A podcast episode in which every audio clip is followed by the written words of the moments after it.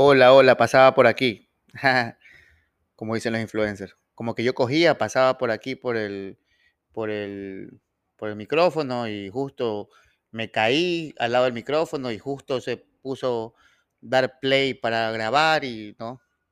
Qué huevada que se inventan estos, los influencers, ¿no? Chicos, ¿cómo están? Oigan, este, nada, eh, chévere para la gente que escucha el podcast.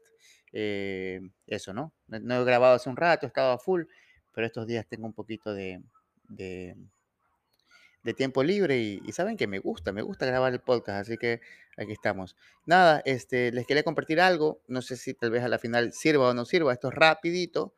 Eh, les cuento que, por ejemplo, en las, en las últimas eh, semanas yo he estado, em, yo puedo cocinar, no he podido cocinar un poquito y cuando me cocino, lo que he estado haciendo es que cocino un poquito más, eh, cocino extra, un chance más, o a veces hasta sobra, ¿no? Y eso que sobra, me compré unas tarrinas en el supermercado y ahí guardo lo que me sobra y eso que me sobra lo voy a dejar allá a los semáforos, a personas que, por ejemplo, tienen, eh, están sin casa, ¿no? Aquí en Guayaquil, por ejemplo, cerca del te- del terminal terrestre, hay full, full personas que, que parece que recién han llegado de Venezuela, entonces eh, tienen hambre, tienen, eh, tienen hijitos, tienen familia, así que, este, nada, yo hablé del Dharma en un episodio que fue hace como un episodio, hace unos dos episodios, en el cual hablaba que el Dharma era esa, eh, ese placer que nosotros sentimos por, por hacer las cosas bien,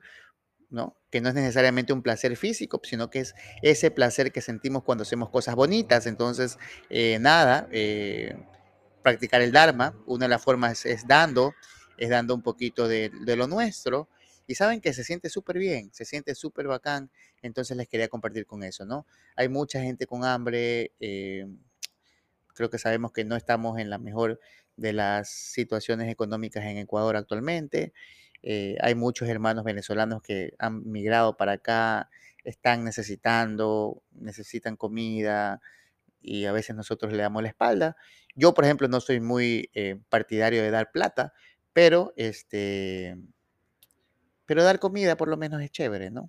Así que eso te llena el alma. Así que sí, si tienes el chance, hazlo, pana, háganlo. No sé de dónde lo escuchen.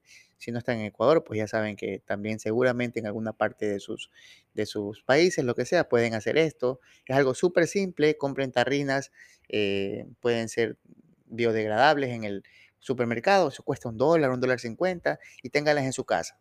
Y cuando cocinen, pues échenle ahí una, una papita más al caldo, ¿no? y puedan compartir esa parte ustedes con, los, con la gente, ¿no? Ojalá se me escuche bien este, este episodio. Estoy actualmente con un collarín porque me, detectaron una hernia en el cuello. No sé si es por la odontología o por, o por el surf o por andar en... eh, me metí al gimnasio, no sé, pero bueno, en esa, en esa vamos. Así que esas chicos, les mando un abrazo. eh, no sé quién escucha el podcast a la final, ¿ah? ¿Quién escucha el podcast? Oye, pana, si tú escuchas el podcast, taguéame, ¿ya? Si tú escuchas este, este, este episodio, mándame un mensaje interno por, por, por Instagram, ¿ya? Es chévere escuchar, es chévere saber que tú escuchas, ¿no? Es chévere, es bonito saber que la gente te escucha, ¿no? Eh, no sé, pero es bacán. Así que si escuchas este podcast, pues eh, hazme saberlo, porque al final eh, nos alimenta también el alma. Bueno, entonces eso es. eh, un abrazo, nos vemos. Chao. Próxima estación. Estadio Metropolitano. Final de trayecto. Si desean continuar su viaje hacia Hospital de Lenares, deberán dirigirse al tren situado en la otra vía y disponer del tipo de billete correspondiente.